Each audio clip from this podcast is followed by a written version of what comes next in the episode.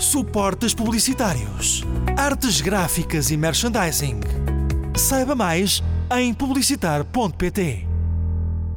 Vidas com História.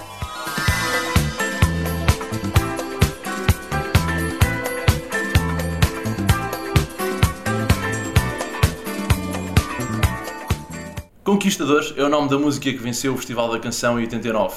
Na época, o meu convidado era o guitarrista e compositor dos Da Vinci. Aos poucos, foi conquistando a música portuguesa. Tem mais de 3.500 canções, 400 discos de platina e soma êxitos atrás de êxitos na música ligeira. Nasceu no coração do Alentejo, em Cuba, e cresceu na margem sul do Tejo, na Baixa da Banheira, onde a mãe trabalhava nas limpezas e o pai na construção civil. O primeiro disco que comprou foi Uma Guma dos Pink Floyd. Apaixonou-se pelo rock e pelo heavy metal. Aprendeu a tocar guitarra sozinho, fundou bandas, tentou a carreira a solo e aos 30 anos, quando estava desempregado, surgiu uma oportunidade numa editora de música popular. Agarrou o desafio com unhas e dentes e começou a vender discos como pãezinhos quentes. Dizem que tem tanto mal feitio como talento.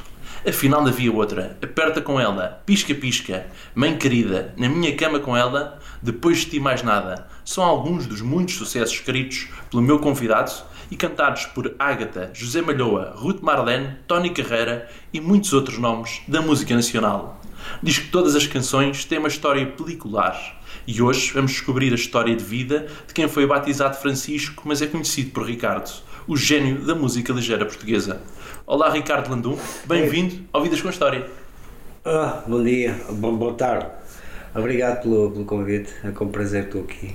Há quanto tempo não fazes uma canção? Há quanto tempo? Sei lá, desde anteontem para aí. Ontem não fiz, ontem, ontem fui, fui jantar uh, com a família e depois estive com o meu filho a brincar aos jogos, a brincar jogos de futebol e não fiz. Não fiz ontem canção nenhuma. Ah, mas fiz aqui o arranjo de uma canção no estúdio. Mas não há dia, não há assim muitos dias que não faça canções. Sabe aqueles dias da preguiça, da contemplação, da absorção de ideias, de, de feelings do mundo e paro um bocadinho para ver o que é que se passa à minha volta e para ouvir coisas e para conversar com pessoas. Aí paro e gosto de parar, faz-me bem. Mas, regra geral, na minha vida normal, sei lá, estou sempre a fazer canções. Quando me agarro à guitarra surge sempre qualquer coisa. É um talento natural? Pá, possivelmente, possivelmente. Acho que sim, acho que sim. É uma coisa que. O talento musical, aliás, o dom para a música é uma coisa que não se aprende. Que não, não se aprende, não. Aprende-se, mas não se, não se ganha. Não há escola nenhuma que te dê o ouvido musical, nenhuma. Ou tens, ou não tens. Daí ser, ser uma arte tão peculiar, tão, tão agradável, tão misteriosa. Uh, o dom musical é, pá, não, ninguém te pode comprar, ninguém te pode emprestar, não há. Podes aprender, podes, podes eventualmente um, aperfeiçoá-lo, tudo bem, podes até chegar a um, um, nível, mas se não tiveres aquele, epá, aquele dom mesmo latente em ti, assim, aquele que tu, tu nasces e bolas, começas logo, espera aí, mas aos 3 ou 4 anos de idade estás a cantar e afinadinho, afinado, isso não é para toda a gente. São é, é aqueles que realmente têm o dom natural da música, o dom nascença. Tu já cantavas afinadinho em Cuba, com 3, 4 anos? É pá, era incrível, era incrível. Aliás, a minha mãe e o meu pai cantavam super afinados e no Alentejo a malta canta, parece, parece sei lá o quê, parece. É um dom natural que eles têm. Pá, e tudo afinado e sei lá é isso, é, é, o ouvido musical. Isso é uma coisa que tu, que tu não, não há escola nenhuma que te possa dar. Não há. Eu, aliás, eu cheguei a ser professor de, de guitarra, ensinar guitarra, guitarra a miúdos quando, quando eu era adolescente, para ganhar umas coroas. Já na Baixa da Banheira? Na Baixa da Banheira. Pá, e havia miúdos que era impossível porque não tinham, não tinham, não, não, não tinham o dom de, de, não tinham ouvido. Eu dizia, pá, é pá, ao, ao B ou C, Pá, vai para casa, não gastes dinheiro, não vale a pena. Deves ter outro dom que não é o musical. Porque isto é um dom que se tem. É, e quer, quer, quer, quer, quer, quer, quer muita gente queira, quer não. Opa, há aqueles que nascem com ele uh, 100% ali a brotar a 100% e há outros que, que têm muito menos e pronto. E sei lá, isso é, é indubitável e temos que, que, encarar isso como uma coisa natural. Não quer dizer que uma pessoa, por, ser, por ter um dom musical, por ter ouvido musical, seja mais que a outra pessoa. Bolas, tu se calhar tens um outro dom qualquer, um dom de trabalhos manuais, um dom de pintura, um dom de literatura, que eu não tenho. Pá, eu não nasci com esse dom. As pessoas acho que nascem com dons. Eh, eu acho que é por aí. Acho e quando é o cantor vem ter contigo, tu percebes logo se ele tem o dom para cantar ou não? É pá, percebo logo se ele. Não, eu preciso de ouvi-lo e preciso de estudar eh, a voz dele e, sobretudo, sei lá, a vivência dele, o que é que ele pretende, o que é que ele não pretende, que tipo de mensagem é que ele quer passar, o que é que não quer passar, onde é que ele fica bem, onde é que ele encaixa melhor. Aí preciso ter uma reunião com ele, não componho para ninguém sem conhecer. É que não consigo sequer, se não conhecer a pessoa preciso olhar nos olhos dele e, e ouvi-lo cantar também, é claro. Uh, há pessoas que, não, podem não ter aquele vozeirão, mas tem qualquer coisa dentro deles, uma química qualquer, passa qualquer coisa ali, percebes? E, e aí há, há, que trabalhar, há que fazer a canção certa para a pessoa certa. Isso é um trabalho mais ou menos cirúrgico, um gajo yeah, tens, que meter esta, tens que meter este tipo de som, tens que meter este tipo de frase, este tipo de palavra. Aí é, aí é o trabalho de um produtor, de um, tem que estar com muito cuidado, que é para não falhar, não é? Muitas vezes falha-se, continua-se a falhar, porque se isto fosse uma, uma ciência exata, era, era monótono, a gente já sabia que aquilo ia dar e era monótono. Agora assim não, agora assim é sempre um constante desafio mas pronto, eu gosto, gosto de ouvir hum, gosto de ouvir os cantores e sobretudo compreendê-los e conviver um pouco com eles. Sentes-te um conquistador? Assim, olha, para cá sinto-me porque como é que tenho de explicar? Conquistei, conquistei como é que tenho de explicar? Sobretudo conquistei o gosto de ter um trabalho do qual eu gosto e levantar-me da cama e vir com um sorriso trabalhar. Epá, é, é, a melhor coisa que nós temos, é, é uma benesse indescritível, não há preço para isso. Uma pessoa que, eu, por exemplo, estou aqui no estúdio e não, não me apetece ir embora, só às vezes por cansaço, uma pessoa está cansada e vai. Mas é pá, uma pessoa ali não, não, não, nota o tempo passar e eu, eu acho que era o segredo da humanidade, era, era esse mesmo, era as pessoas escolherem o, o sítio certo, o trabalho onde se sentem bem, onde são bons, e as ver que a produção era muito melhor, e as ver que a alegria das pessoas era muito melhor.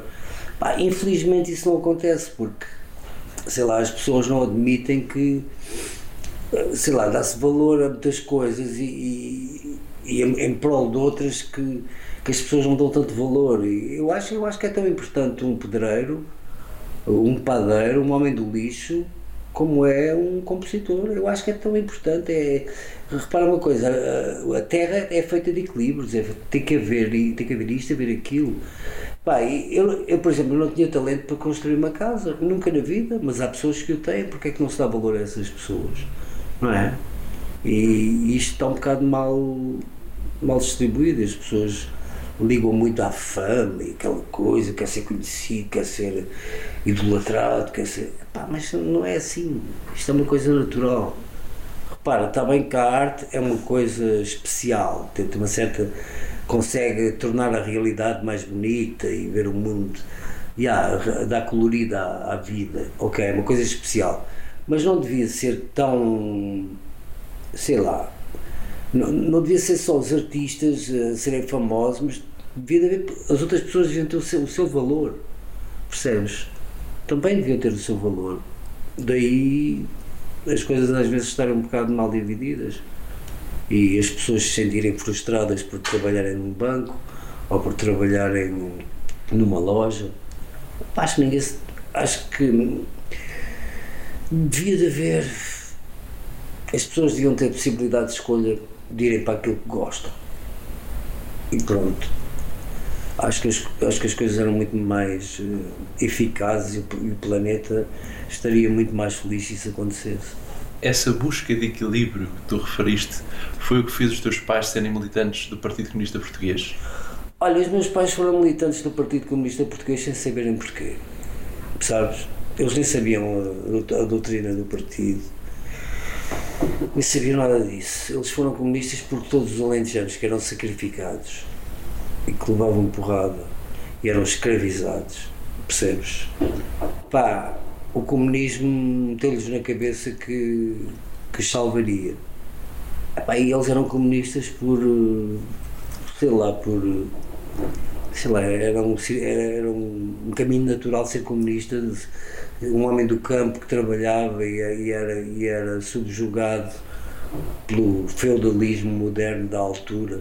Epá, é claro que ouvia, ouvia as promessas dos comunas e, é claro, bom, é isto que eu quero, o povo igual, toda a gente igual e todos ganham o mesmo, blá, blá, blá, sem saber o que é que estava por trás, porque eles nunca souberam. Meu pai era analfabeto, a minha mãe teve, tinha a quarta classe, pessoas inteligentíssimas, mas não muito ligadas ao meio político nem nada disso, eles simples, simplesmente trabalhavam, eram explorados e, e tentavam, tentavam uh, alimentar a vida, alimentar o filho, pagar a casa e ter uma vida condigna. Isso que vieram do Alentejo para a Baixa da Banheira? Viemos do Alentejo para a Baixa da Banheira exatamente por, por causa da impossibilidade, eh, quase, era quase impossível já viver no Alentejo, porque eh, no tempo do fascismo era complicado. Uh, ou éramos semi-escravos, ou se queríamos ter uma, uma vida melhor, lá era impossível, porque aquilo para já eram trabalhos sazonais e depois estava-se três meses a trabalhar no Du, na Ceifa, por exemplo, que cheguei a ir com a minha mãe, eu tinha eu dois, três anos, a minha mãe levava-me para, para debaixo de uma azinheira e punha-me lá e a minha mãe era cozinheira do grupo de, dos ceifeiros. Um, pá, e não havia muito mais, muito mais possibilidades, repara.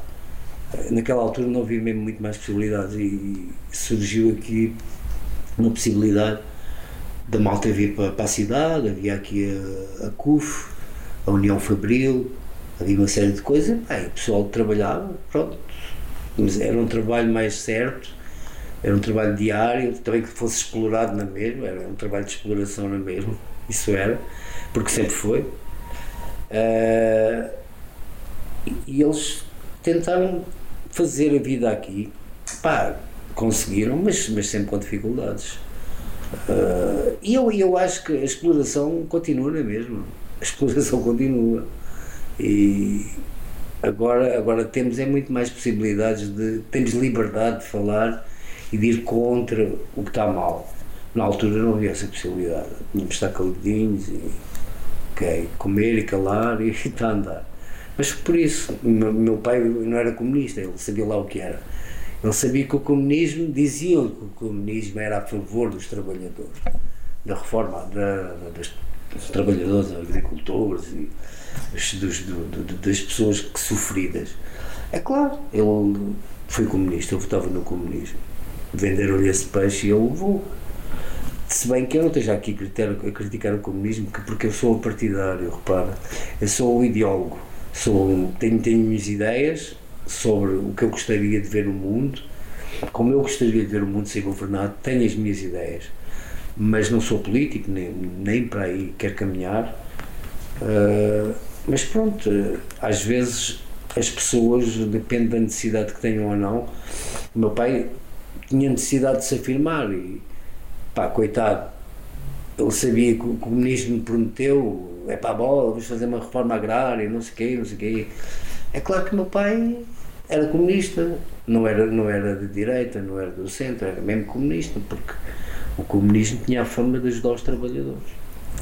Ricardo Landum, quais foram as maiores loucuras que fizeste na juventude? Pi, estava aqui a tarde inteira a falar. Ah, fiz muitas. Só se calhar um. Há tantas, loucura que eu fiz. Olha, tentei entrar na música ligeira a música que faço agora. Tentei, tentei, gravei dois discos e tentei vestir uma pele que não era minha. E aquilo deu-me deu uma barraca de caras. Barraca, entre aspas. Até teve sucesso. Mas senti-me mal naquela personagem, percebes? Senti-me mal. Senti-me mal a cantar em boates. Senti- Senti-me mal a cantar em espetáculos música ligeira. Porque não, é, não, era, não era a minha. Eu, eu posso ser posso ser eficaz a fazer música ligeira e música comercial, mas, mas a cantar não era aquilo, não era aquilo, nem a tocar, não era aquilo. Estar num palco a cantar uma música daquelas comerciais e ligeiras, não, eu não me sentia. Eu, eu, eu no palco ganho vida a, a tocar rock, a tocar pesado, a tocar. Pronto, e isso foi uma loucura que eu fiz, mas pronto, era o desespero, era o desespero de sobrevivência, porque na altura pá, não ganhava, não ganhava para, para mandar cantar um ceguinho, não, não ganhava dinheiro. Pá, os meus pais, hum, muito gentilmente, pá, deixaram-me um caminho livre para ser músico. Ó filho, pronto, é isso tu gostas, como eu era filho único, e sou. Eles, eh, com as fracas possibilidades que eles tinham, pá, lá arranjavam uns, uns trocados para me comprar uma guitarra, me Lembras-te da tua primeira guitarra? Lembro-me. Custou 1500. Estavas a fazer as contas em euros? Não, custou 300 escudos, um euro e meio. Na, na avenida, na, na Rua do Carmo. Na, na loja, já não me lembro o nome da loja, mas era uma loja famosa na altura. Pá, não tinha mais dinheiro, havia lá uma que custava 2 mil. do- Ai, do, do, do, 2 euros, 400 paus. Que até mais daquela, mas havia outra que era mais barata. A minha avó não tinha mais dinheiro e o meu pai também não. 300 escudos na altura era, era significativo. Olha, comprei, já nem deu para comprar a caixa, nem o saco, nem nada. Levei, levei a guitarra rua de Nova do Almada abaixo até, até ao Terreiro de Passo na mão. Ahm, depois tive um professor, um curioso, que conheci no barco de, de, de Lisboa para o Barreiro. Conheci no barco, ele viu a viola. Ah, pá, não sei o quê, eu, não sei tocar um bocadinho, posso-te ensinar. Então está bem. Pode ensinar-me? Está bem, diz-me onde é que tu moras, que eu vou lá de vez em quando e ensino-te. Ah, está bem, vá lá e tal. Foi lá uma vez, não aprendi nada com aquilo, o homem não sabia assim muita coisa, sabia uns acordes. Disse, ah, deixa estar, deixa estar. Pronto, eu, eu desenrasco. E tinha eu oito anos na altura. Mãe, diga a ele que eu não quero. Deixa não, não, não gasto a minha maneira de ganhar. Eu desenrasco. Pá, comecei a, a explorar a guitarra, fiz uma afinação à minha maneira, que não era a afinação universal, mas já tocava umas canções. E, olha, isto é fixe. Tudo de ouvido. Tudo de ouvido. Autodidata mesmo. Ah, mas não me orgulho, não me orgulho nem, nem, nem me vai desse por isso, mas, mas era a única possi- possibilidade que eu tinha. Não tinha ninguém, tinha alguns amigos que sabiam tanto ou menos do que eu. Ah, já havia um amigo ou outro que já sabia uns acordes ah, universais. Pronto, eu comecei a aprender ali com aquela afinação que eu fiz, que era uma afinação básica, mas que dava ali para fazer umas canções. Três ou quatro acordes. Eu ali fazia ali com uma afinação, pá, porreiro. Depois comecei a ir para a rua com a guitarra, juntar mais esquina com os amigos, um tocava. Pá, naquelas alturas que, que realmente eh, havia, havia uma, uma interligação das pessoas muito bonita, não havia cá as coisas que há hoje, que são boas, mas bem usadas. Mas na altura não havia nada, portanto não tínhamos muitas hipóteses. Tínhamos hipótese de contacto humano, estamos uns com os outros, um sabia uma coisa, outro sabia outra. Era essa partilha de conhecimento. Era, era, era. Fazia com que as pessoas nem, havia, crescessem. nem havia livros, nem, nem havia cá vídeos, nem, nem havia vídeo nessa altura. Isto em 1968, 69, havia algo- o que é que era o vídeo? Nem, nem nós sonhávamos com o vídeo. Ahm, televisão não dava programas de, de música, era raro, a malta. Epá, o que, o que um sabia, o outro sabia. Lá comecei a aprender os acordes normais. E, ah, comecei e tinha jeito para aquilo, pronto. Aos 13 anos já estava a tocar em grupos de baile. Ahm, eu cantava, pronto, sabia cantar e já era assim uma, uma pequena star na Baixa da Banheira, no Barreiro. Na altura, Ricardo Landum, gostavas mais de miúdas, de drogas ou de músicas? E, porra, gostava mais de músicas miúdas e drogas. Era do caralho. O AX foi uma coisa que me fascinou. Opa, porque foi na altura de, de 25 de Abril. Repara, os alternados, eh, nós antes, nós antes do 25 de Abril não tínhamos acesso, acesso a nada. Epá, não, nem a discos editados em Inglaterra, nem na América. Não tinha, estávamos fechados, era, era tipo uma bolha que estava aqui e não saía daqui, percebes? Não sabíamos nada.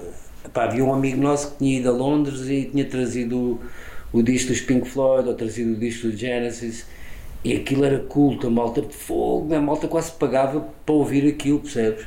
Era uma coisa doida. E depois do 25 de Abril houve uma pequena abertura, né? aliás, uma grande abertura, não é pequena, foi grande abertura. Aí já começámos a ter contato com os estrangeiros, já... e depois, inerentemente a isso, vieram os retornados de Angola e Moçambique, começou a aparecer erva, maconha, começou a aparecer a xixi isso tudo. A malta teve curiosidade.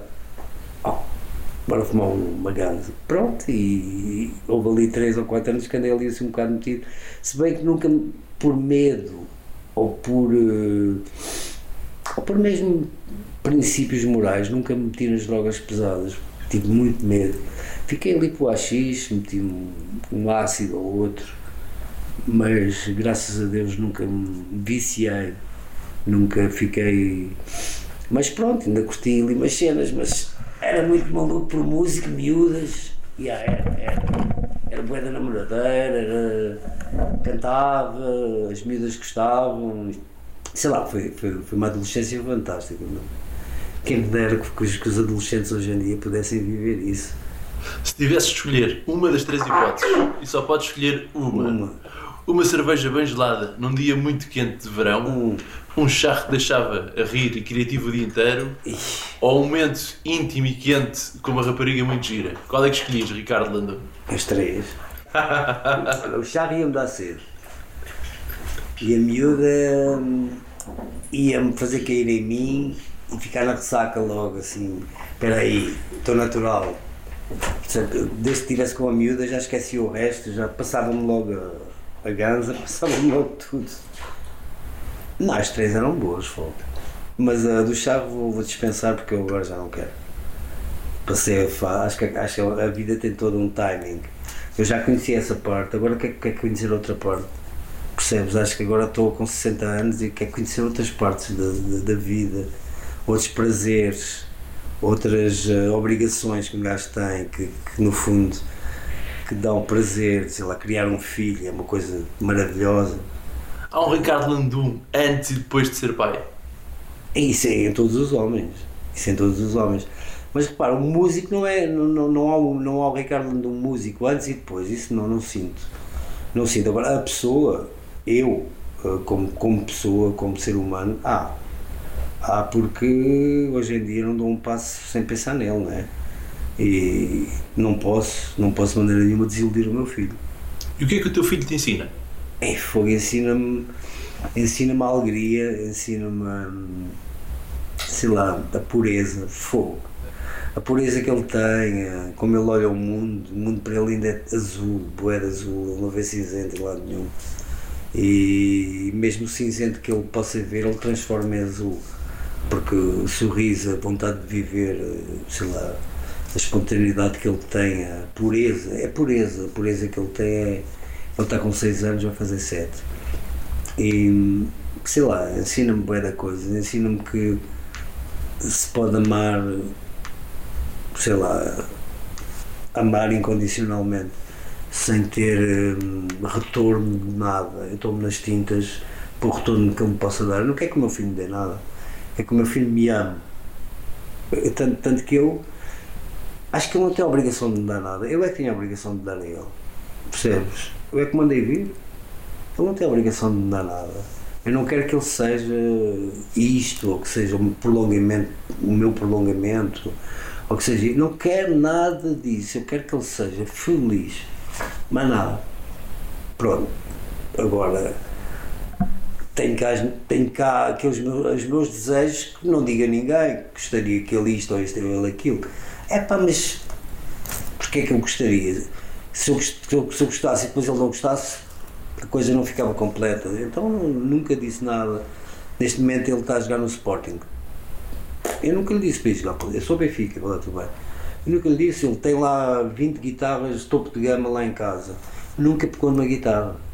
De vez em quando vai lá, ding, ding, ding, e achas que eu ando a obrigá-lo? Ele tem lá teclados em casa, ele tem lá música para caraças em casa. Nunca, nunca lhe disse, olha, a única coisa que lhe disse é, tenho lá uma, uma guitarra, uma Gretsch, que de um, aniversário, 125 anos, que diz, olha, aquela guitarra dou-te. Ah, pá, é aquela minha. É. Pronto. Foi a única coisa que eu lhe disse. Ele nunca vai para a guitarra. É raro. Canta, de vez em quando aparece-me lá com canções diz, pai, fizeste a canção. Ah, fizeste. Também vamos gravar. Mas não, não, não, inclino o miúdo para lado nenhum. Ele é que sabe, meu. É claro, se ele for para um lado mau, eu aí tenho cuidado, né? mas, mas de resto dou-lhe liberdade total. Porque também me deram a mim, percebes? E acho que, acho que as crianças devem ter, acompanhadas por nós, claro, mas devem ter, hum, devem seguir o caminho que, que os chama. Se o caminho também for bom, não é? E, aí, é claro que se eles forem chamados para um caminho negro, aí temos que ser responsáveis, espera aí um bocadinho os miúdos hoje em dia são influenciados por muita coisa e às vezes podem derrapar na curva, aí temos, temos que os proteger. Agora, em termos de felicidade, de coisas realmente que, que lhe vão fazer bem a ele e às pessoas que o rodeiam, isso eu tenho, tenho experiência disso e todos nós temos experiência disso, das coisas boas e más da vida. Aí ele tem liberdade total de, de escolher coisas desde que não lhe façam mal porque há coisas que lhe iam fazer mal e ele se calhar nem notava que lhe faziam mal. Pronto, dou-lhe liberdade. Ricardo Landum, achas que foste pai na altura certa ou gostavas de ter sido pai mais cedo? Fui pai na altura certa porque encontrei a pessoa certa. Só, só encontrei só. Ah, encontrei naquela altura. Sabes que eu sou um homem católico e seja feita à vontade de Deus. Eu, Deus quis que fosse naquela altura. Eu gostava de ter sido mais cedo. Porque agora sinto-me um bocado impotente a nível de o que é que eu vou fazer. Estou com 61 anos, o meu puto é com 6. Bolas, queria ter outro e já penso duas vezes. Hum, pá, estou um bocado naquela. Se calhar não sei quantos anos vivo. Gostava de ver o meu puto. Gostava, porque eu gosto muito do meu miúdo e sei lá, há coisas que ele, que ele faz que fogo, eu gosto tanto, revejo-me nele e bolas, e há coisas que ele a jogar a bola, por exemplo, eu, sei lá, eu também jogava bem, bem futebol na altura, era mais ou menos como ele, rápido e fintava bem, aquelas coisas todas. Sei lá, dá-me dá muita alegria. Gostava, gostava, é claro que não há pai nenhum que não goste de acompanhar o filho até ele se tornar eh, auto, auto-independente, né? E, independente, aliás. Um, mas pronto, é, pá, foi o que Deus quis, é o que Deus, é o que Deus quer e deixa estar. Tudo a chegar a qualquer ponto. Eras muito namoradeiro, Ricardo Landu? Era bué, era bué, era bué. Mas não era, não era daqueles homens que me fizessem às miúdas. Eu não ia assim, deixa-te explicar, era tímido. Eu sabia que despertava um certo interesse nas miúdas, possivelmente por ser cantor, por ser guitarrista.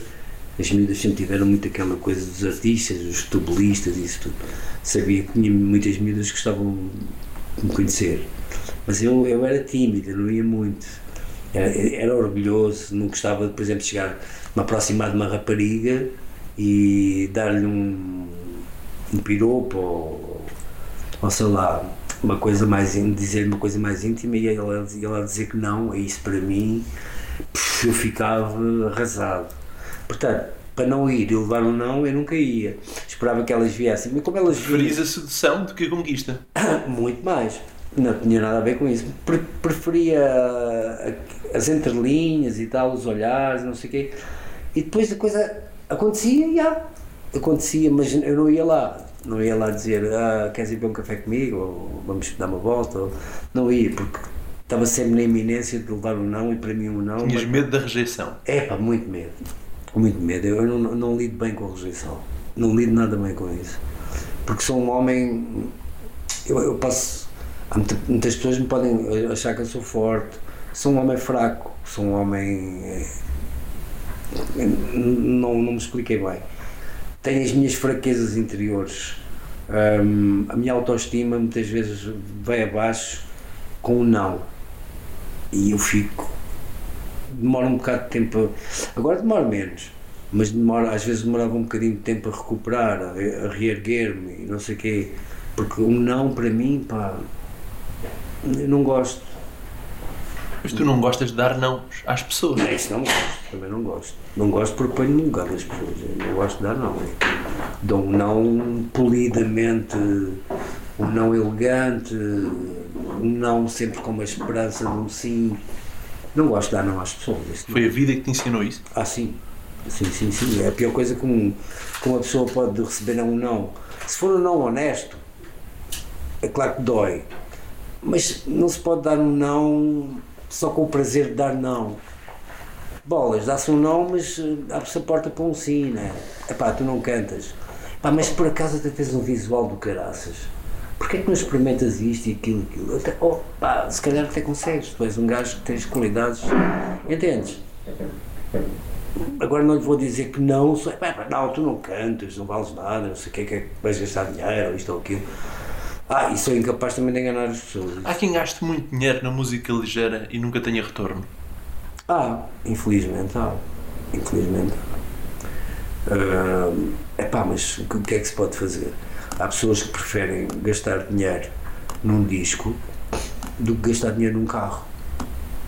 Pá, porque pelo menos fizeram cumprir um sonho delas, ter um disco. Ouvem a voz deles eh, gravada, não sei o quê. Mas isso, isso como é que tem de explicar? Pá, as pessoas têm sonhos, não é?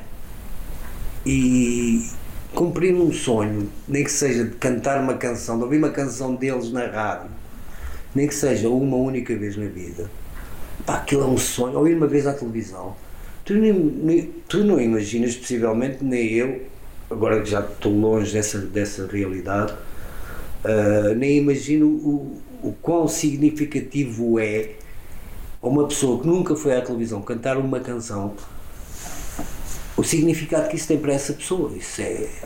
Isso é, é once in a lifetime, é assim daquelas coisas, porra, é pá, bolas. E há pessoas, e só isso, isso satisfá-las de uma maneira, hum, sei lá, ficam contentes dos, dos amigos da aldeia ou de, de é pá, talvez percebas isso. E há pessoas que vivem no anonimato a fazer espetáculos praticamente anónimos, mas que são felizes com aquilo, porque tem uma plateia de 30 pessoas ou 40 pessoas, é pá, mas são felizes, pá, e por que não? E qual é o problema? Mas tu dizes que não vão ser Tony Carreira. É ele. Pá, repara, o Tony Carreira há um. E brevemente é como um Cristiano Ronaldo ou como o Messi. Pá, só daqui a muitos anos é que vai aparecer outro. Isto são ciclos da vida, percebes? Eh, eh, há pessoas que, que só aparecem daqui a, sei lá, Eusébio, por exemplo, há quantos anos é que ele apareceu?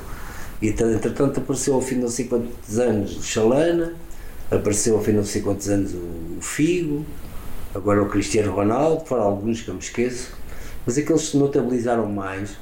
Agora, daqui a quanto tempo é que aparece um Cristiano Ronaldo?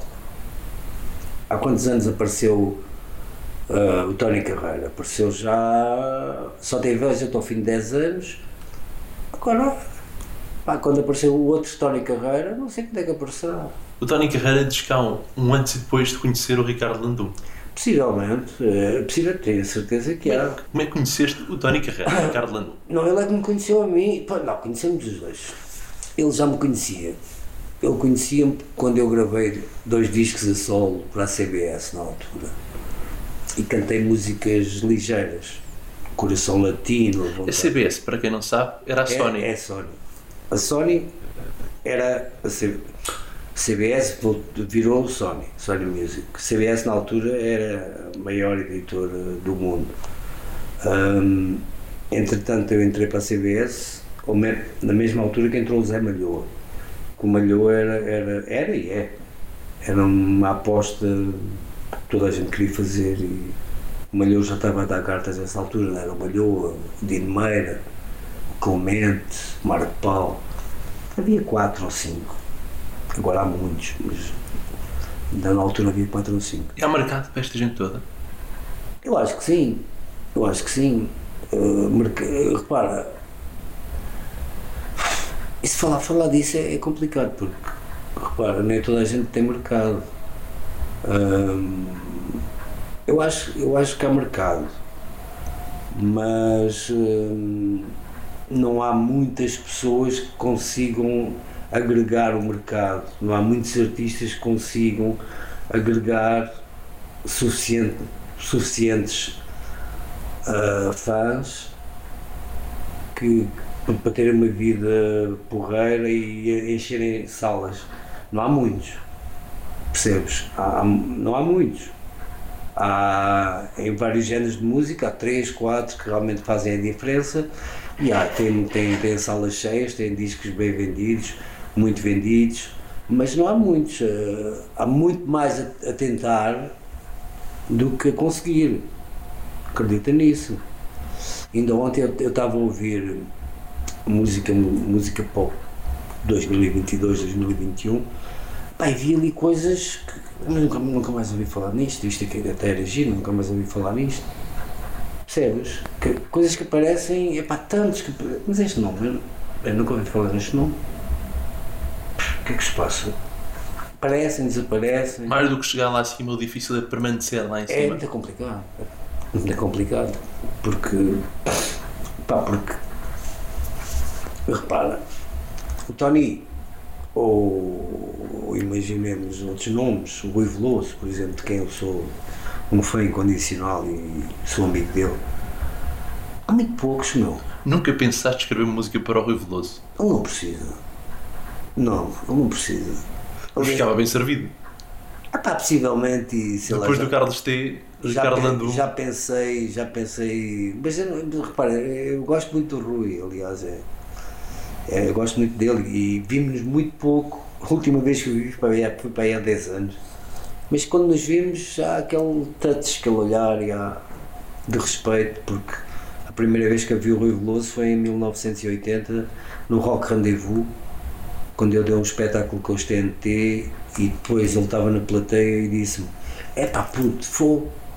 Os TNT, que eram a tua banda, Ricardo Landu. Era a minha primeira banda de rock português. E o Rui disse-me: É pá, Landu, fogo, tu no palco, meu, caraças, meu. Porra, dá saltos, joelhos, o cara, não, não se via na altura, eu era maluco do caralho, eu saía, saía do palco com os joelhos em sangue. Porque, porque eu era, era daquilo, não sei o que é que me dava ali, olha, não sei. Eu era assim, eu era conhecido por gajo que saltava para os PAs, saltava dos PAs mandava-me de joelhos e fazia 30 de uma linha. E o Rui disse-me, epá, porra, tu és maluco, meu, sou nada. E ele dizia-me assim, epá, eu também gostava de vez em quando dar assim umas coisas, mas as minhas guitarras são muito pesadas, assim, oh, Rui, tudo, tudo não é tua, não é a tua praia, meu, a minha praia é esta, tu és essa. E o Rui é realmente um artista, caramba, aquele homem não precisa de fazer mais música, já fez tudo, tudo não. Ele, epá, aquele homem é, é um manancial de talento. Mas tu continuas a fazer música todos os dias. É pá, porque é uma necessidade. Tens êxitos, mas queres fazer mais. Pá, mas não, não, é, não é por ambição, juro que não é, É por ambi- diversão hoje em dia. Pá, é dar por um, prazer. dar um eu não sei, não sei o que é que faria se não tivesse. Pá, se eu acordasse numa casa sem guitarras, ou sem um teclado, é pá, poça, eu não. eu estava perdido. Tu fazes primeiro o som ou a letra da música? Não, faço primeiro, faço, tenho, tenho várias maneiras de fazer, mas a regra geral é penso num título, penso num estilo, eh, vou fazer aqui uma onda assim mais latina, uma onda balada. Penso num título, num estilo, às vezes sai-me um refrão muito bonito em inglês. Pá, isto- acho que isto ficava bem no não sei quantos. Yeah. Ou então por outra, às vezes penso, tenho bué de canções, tenho muitas canções que não dou a ninguém que são minhas. Epá, isto é para mim. Não sei quando é que vai sair, se sairá, mas isto é para mim. Epá, não estou a ver ninguém que cantar este estilo aí. Ah, vou, vou cantar isto um dia destes. Tanto que eu, às vezes dá-me aquelas vibes que, ei, porque eu agora vou gravar. Depois digo assim, mas vou gravar para quê? Depois dá-me outra vez a preguiça, já não gravo. eu estou maluco por fazer uma canção. Vir para aqui para o estúdio, percebes? Fazer uma canção e cantar a canção. Mas, por outro lado, um dia acordo com essa vontade, no outro dia já não tenho essa vontade. Será que vou fazer, que não vou fazer? Não sei. Pá, não sei, mas gostava de fazer, sinceramente gostava. Mas tenho um bocado também de medo também que as pessoas uh, me vejam simplesmente como um compositor e, e digo, ah, o gajo canta mal. E, se calhar nem sequer vão apreciar a minha voz, nem sequer se vão dar ao trabalho de analisar ou de, de ouvir por ouvir, vão ouvir logo a ver se o gajo canta bem. E se calhar eu até canto bem e as pessoas dizem que ah, ele compõe é bem. Agora de cantar não canta nada. Há muitos cantores que não têm capacidade de escrita nem de compor hum. e há poucos letristas e compositores, como tu. Sim, mas daí também a responsabilidade a gravar-se, não é? Porque há, há, muitos músicos que têm uma música com sucesso e depois acabou. E tu Sim. não, tu tens uma série de sucessos. Sim, e está sempre a andar e não sei o quê, tudo bem. Mas, mas isso também me, me impõe ali uma, uma barreira que possivelmente eu estou nas tintas, se gostarem, se não gostarem, não é? Mas também tenho o meu ego, também tenho o meu orgulho. Eu às vezes apetece-me fazer coisas, mas sei lá, eu, eu não ligo muito, mas ligo. Quer dizer, uma pessoa diz que não liga, mas liga. Críticas negativas, pá, se calhar é expor-me um bocado ao ridículo ou não, mas eu, se calhar vou evitar isso, percebes? Vou cantar para os amigos e vou. Alguma vez pensaste em desistir? De que é disto? Da música? Não, acho que nunca, não. Nunca, nunca. Eu, Mesmo quando estavas desempregado e surgiu a oportunidade de trabalhar como ah? Nunca, nunca ia desistir da música. Ia ser sempre um hobby. Mas desististe dos estudos em prol da música? Desisti, desistiria outra vez. Ah, não, não há nada que me faça abandonar a música. Possivelmente meu filho, ou Deus. Há bocado falavas da religião. És um homem crente? Muito, muito muito e não me perguntes porquê, porque eu também não sei. Não sei porque é que sou crente. Sou crente porque acredito. Agora não me perguntem porquê que eu não sei explicar. Mesmo quando o teu pai morreu, no ano quando eu morri, em que tu descobriste que tinhas esclerose múltipla? Sim. Foi o ano mais difícil da tua vida, Ricardo Landon? Foi um dos. Mas hum, todos nós temos dificuldades e eu, eu acho que a minha dificuldade pá, passei, bem, passei bem por cima dela a cruz que Cristo carregou foi muito mais difícil, muito mais doloroso. E possivelmente ao meu lado habitam pessoas e vivem pessoas com dificuldades muito superiores à minha. Eu nunca ia desistir da vida, eu nunca ia me revoltar contra Deus por causa disto que Ele me deu. Então, ele até me deu uma cadeira de, de, com, com, com uma almofadinha e tudo, e até me sinto bem, dei-me uns amigos que me descarregam, descarregam. Mas um, homem como tu que saltava nos concertos e tudo, pá, agora, repente agora, assim mais parado. Pá, vejo-me parado fisicamente a nível de pernas, mas vejo-me muito a voar mentalmente. Faço voos incríveis, meu. E hum, sinto que ganhei mais, mais ponderação, ganhei até mais hum, sapiência a nível de tenho mais tempo para ler, tenho mais tempo para ver coisas com mais calma, tenho mais tempo para escrever, para ponderar se aquilo está bom, se não está bom. Se está bom, no, no meu ver, pá, pondero, refaço, mando fora. Tenho mais tempo para tudo, percebes? Porque agora, agora já é diferente, agora já não trabalho a 300 a hora como trabalhava, já, pá, já tenho um. Pronto, um estatuto, entre aspas, também a doença me trouxe, também me trouxe uma condição, não é estatuto, é mais condição uh, com o estatuto também que, que, ganhei à conta do esforço que fiz. Um, é a condição e o estatuto já, já me permitem um bocadinho de calma, de ponderação, de, de, de, de saborear o momento e não, e não vir para aqui, ok, porque tenho de despachar isto, porque tenho não sei o quê Percebes? Agora, não, por exemplo, eu estou aqui contigo, posso estar aqui se quiser não ir trabalhar esta tarde, porque tenho plafond para isso, entendes? E antes, possivelmente, já não era, não era bem assim. Tu és um self-made man. Sim. Veio de uma família muito humilde Bué. e chegaste ao topo. Pá, sei lá, cheguei ao topo. Repara uma coisa, eu cheguei ao topo, para mim, para mim estou muito bem. Eu acho que, acho que não, não me interessa. Conseguiste proporcionar ao teu filho aquilo que os teus pais não conseguiram proporcionar a ti. Ah, mas isso, é tão, isso para mim é tão irrelevante. Poder dar coisas materiais e ter coisas materiais. Não. É, repara uma coisa, eu desde que tenha condições para viver, é pá, já é tão bom. E para mim chegar ao topo, isto não é o topo de nada, isto é um, isto é um caminho ainda, eu tenho muito que fazer. Percebes? Isto é uma, é uma passagem, tenho muito que fazer. Isto não é topo de nada, é, é um gajo.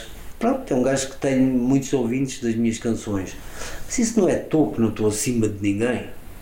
Epá, sou um gajo que, que faz coisas que as pessoas gostam, eu acho que é uma coisa normal.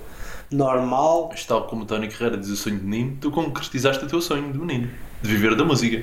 Ah, isso sim, isso, isso, é, isso é, isso é verdade, porque eu queria mesmo viver da música, que eu não gostava de, de, de trabalhar nas obras e nas fábricas, cheguei a trabalhar uns meses nas fábricas e nas obras e é, não gostava nada daquilo, não gostava de, de, não gostava, não gostava, porque não era aquilo que eu gostava de fazer. E quando é que tu viste, conseguiste ter uma boa vida só da música? Ah. Em que idade?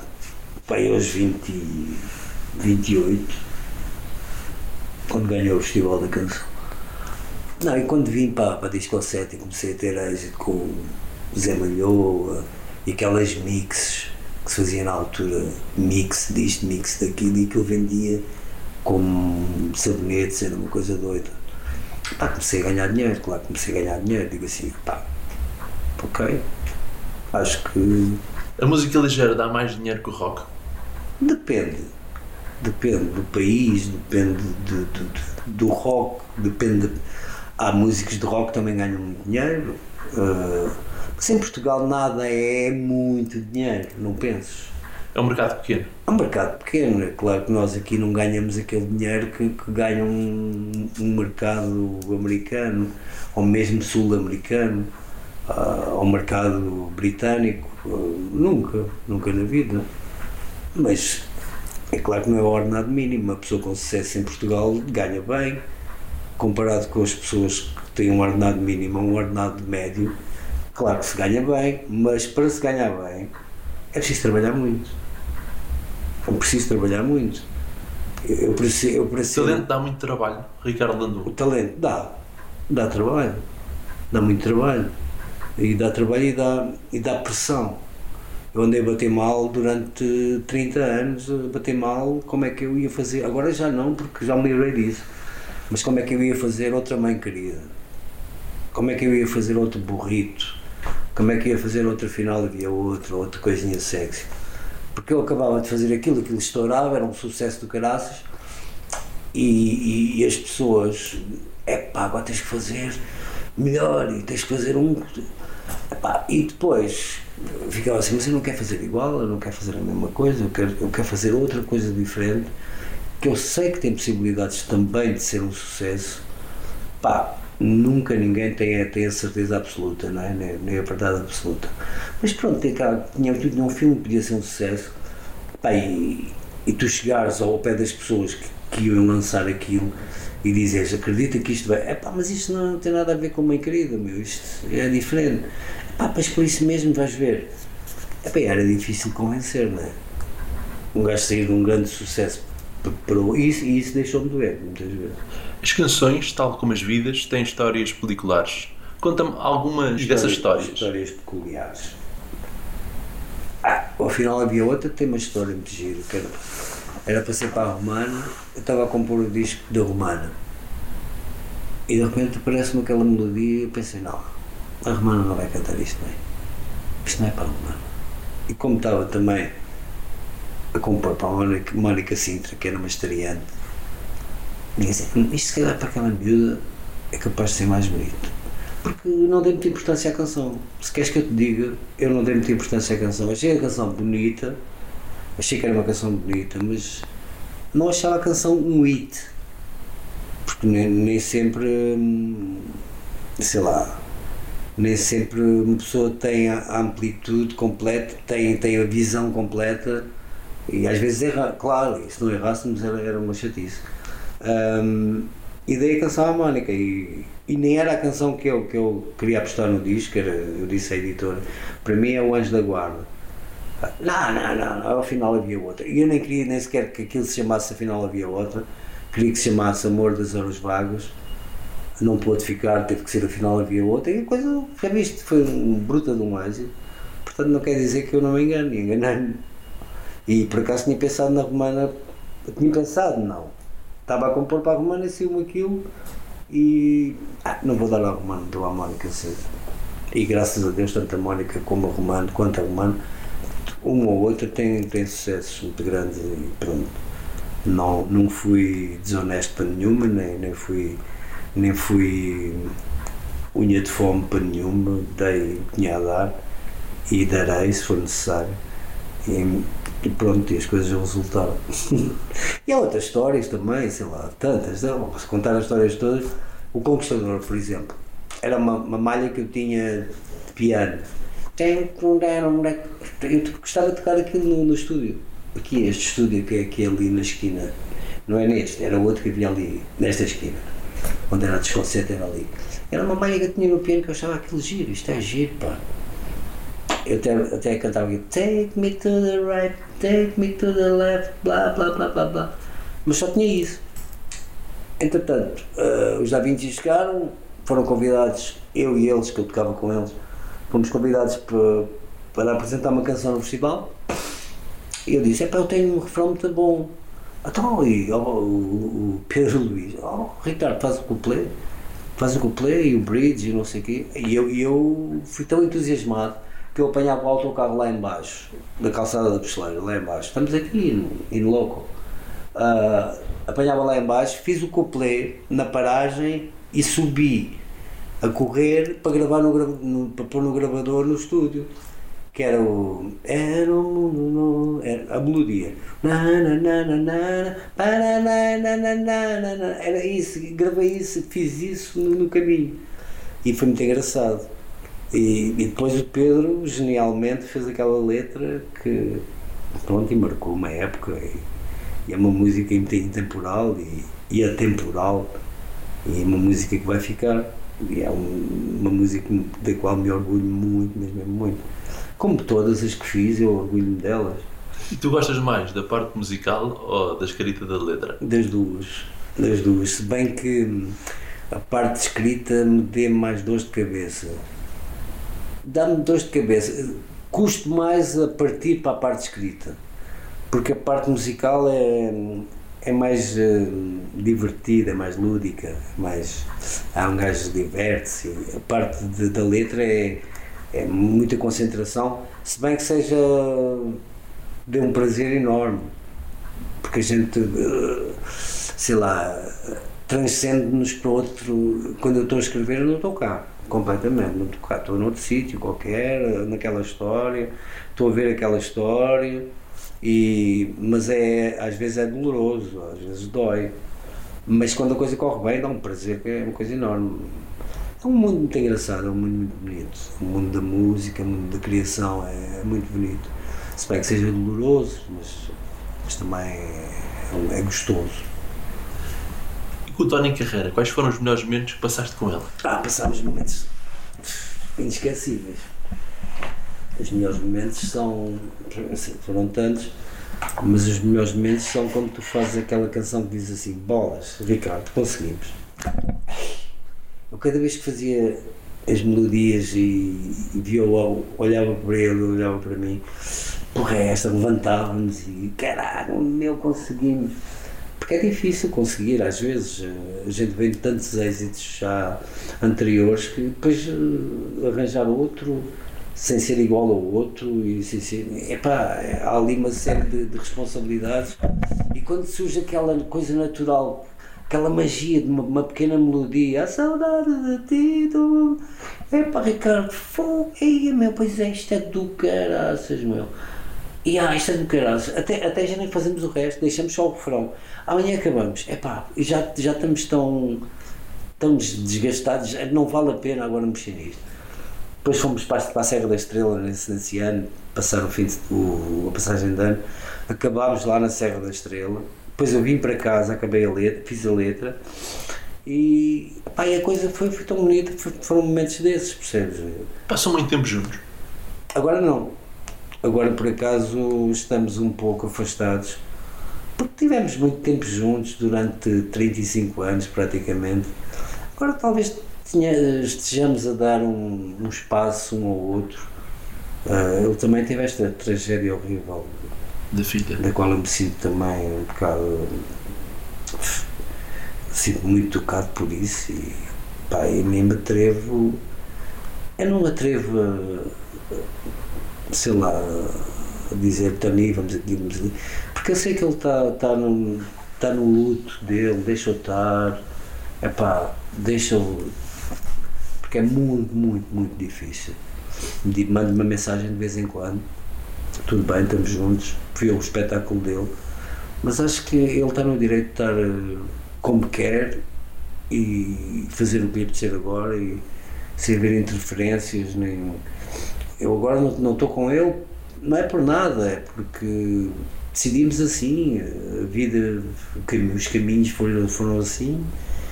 Ele, entretanto, montou um estúdio, quis gravar o disco à maneira dele, quis produzir o disco à maneira dele. Epá, foi, foi uma catarse que ele fez e acho que ele, ele precisa disso. Mas as Percebes? portas estão sempre entreabertas. Completamente. Aliás, este disco tem duas canções minhas que ele aproveitou, ah, telefonou. E ah, yeah, tudo bem. Pai, estamos na boa e amigos até ao fim da vida. Eu sofro por ele também e sei que ele sofre por mim quando eu, quando eu estou mal. É claro que somos sempre amigos. Isto não quer dizer. eh, Não quer dizer. hum, Como é que é? Uma coisa, uma canção. O adeus não quer dizer. Como é que é, cara? Não quer dizer adeus. É uma despedida. Não foi nem. É um até já, percebes? Não quer dizer adeus. E tu ainda queres fazer uma banda sonora para um filme? Ah, acho que já não deve ter hipótese, mas. Que filme é que seria, Ricardo Landum? E sei lá, gostava que fosse um. Uma epopeia. Um filme épico. Gostava que tivesse uma banda sonora grandiosa. Eu gosto de coisas grandiosas, sabe? Gosto, gosto de orquestras sinfónicas, gosto daquela coisa. Tanto que nos meus arranjos eu tento sempre a tentar, tentar ali pôr grandiosidade dos sons e aquela coisa toda. Eu gosto muito de baterias fortes, de coisas fortes, de violinos fortes, de, sei lá, gosto de música, sei lá, música grande. Gosto de música grande. Gosto muito de ouvir uma orquestra de 60 ou 70 elementos. E Preferes uma epopeia com romance? possivelmente a epopeia não, não é anti-romance, pode ser romanceado. Ah, os descobrimentos foram, foram, foi, foi uma epopeia romanceada. Porque no fundo aquilo foi, foi, um, foi um, um ato de amor. E, e teve amor pelo meio. Não é? Amor, desamor, ódio, alegria. Quando encontraste a tua mulher, sabias que era a mulher da tua vida? Sabia, Naquele preciso momento? Sabia, porque desejei ter um filho e e, tive um filho, era a mulher da minha vida. Não, e há coisas que nos dizem O que é que ela tem que as outras pessoas com quem tu tiveste não têm, Ricardo Landum? Não sei.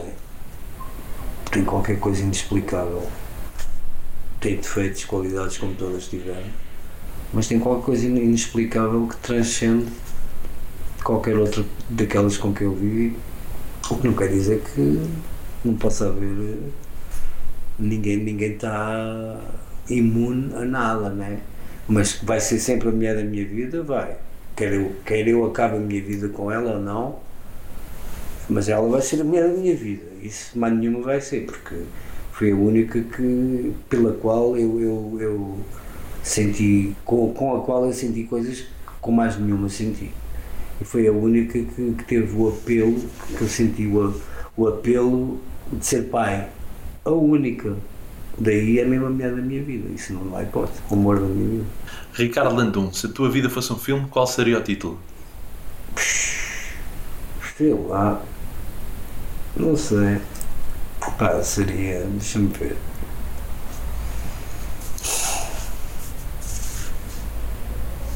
Pá, não sei. Não.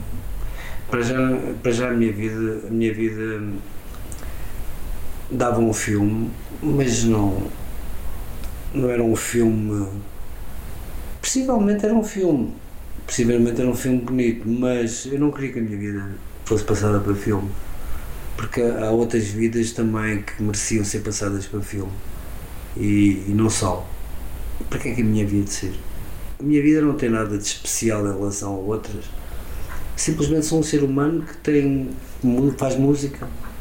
Pá, mas no fundo há, há outras pessoas que fazem. A tua vida mexe com a vida de muitas pessoas que ouvem diariamente Exato, em, em exato, muitos pontos. Exato, é a única diferença que, que, existe. Na é, rádio, é, nas é festas verdade, populares, é em verdade. todo lado, não é? influencia muitas vidas. É verdade. É pá, o título. Sou lixado nessas coisas, meu. Sou tão exigente com os títulos e agora ia dar um título para o meu filme. Sei lá. Não sei. Natural Born Musician. Pá, aí. Se as pessoas percebem. Um clube de futebol, Benfica. uma música, Uma música. Music. De John Miles. uma guitarra, Le- Gibson Les Paul. prato favorito, Prato. A surda. Lentejana. direita ou esquerda, Pá, as duas. Rock, Preciso dos dois braços. rock ou música ligeira. Música. Quantos bonés tens, Ricardo Landon? Antes de ter feito o implante, usava 30 e tal bonés. Todos os dias tinha um boné. Continuam lá em casa. Agora fiz o implante ou o transplante.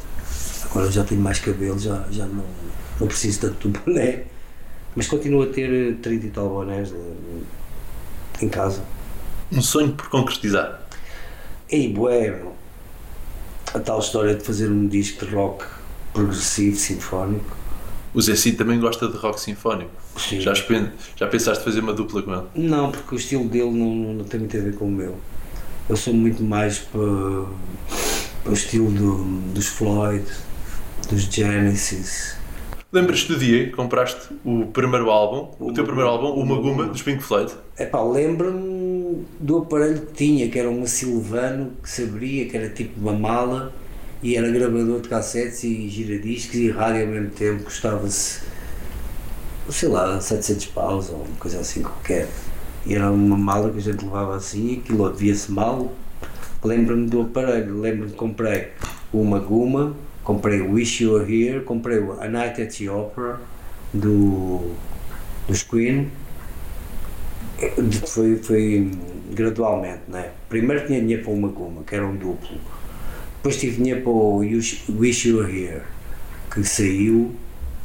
Uma Guma já um disco que tinha saído mais, há, mais, há mais tempo, mas eu gostava tanto daquilo, deixa-me ouvir isto, que era um disco duplo. Depois comprei o A Night at the Opera, depois também comprei. Eu era muito eclético nos meus gostos. O Queen não tem nada a ver com Pink Floyd e depois comprei Roxy Music, o Siren, o álbum Siren, comprei Bowie também. Eu andei ali em vários estilos. Eu, epá, tudo que seja música que me dá eh, arrepio na, na espinha, eu gosto daquilo. Percebes? Tanto que eu gosto de, cantar os como gosto de fado, como gosto de, de música clássica, como gosto de rock pesado, rock alternativo. Aquilo que eu gosto, gosto. Para terminar o Vidas com História, completa a seguinte frase: A vida é. A vida é o que nós fizemos dela, Muito obrigado, Ricardo Landon. Foi um prazer entrevistar-te. igualmente.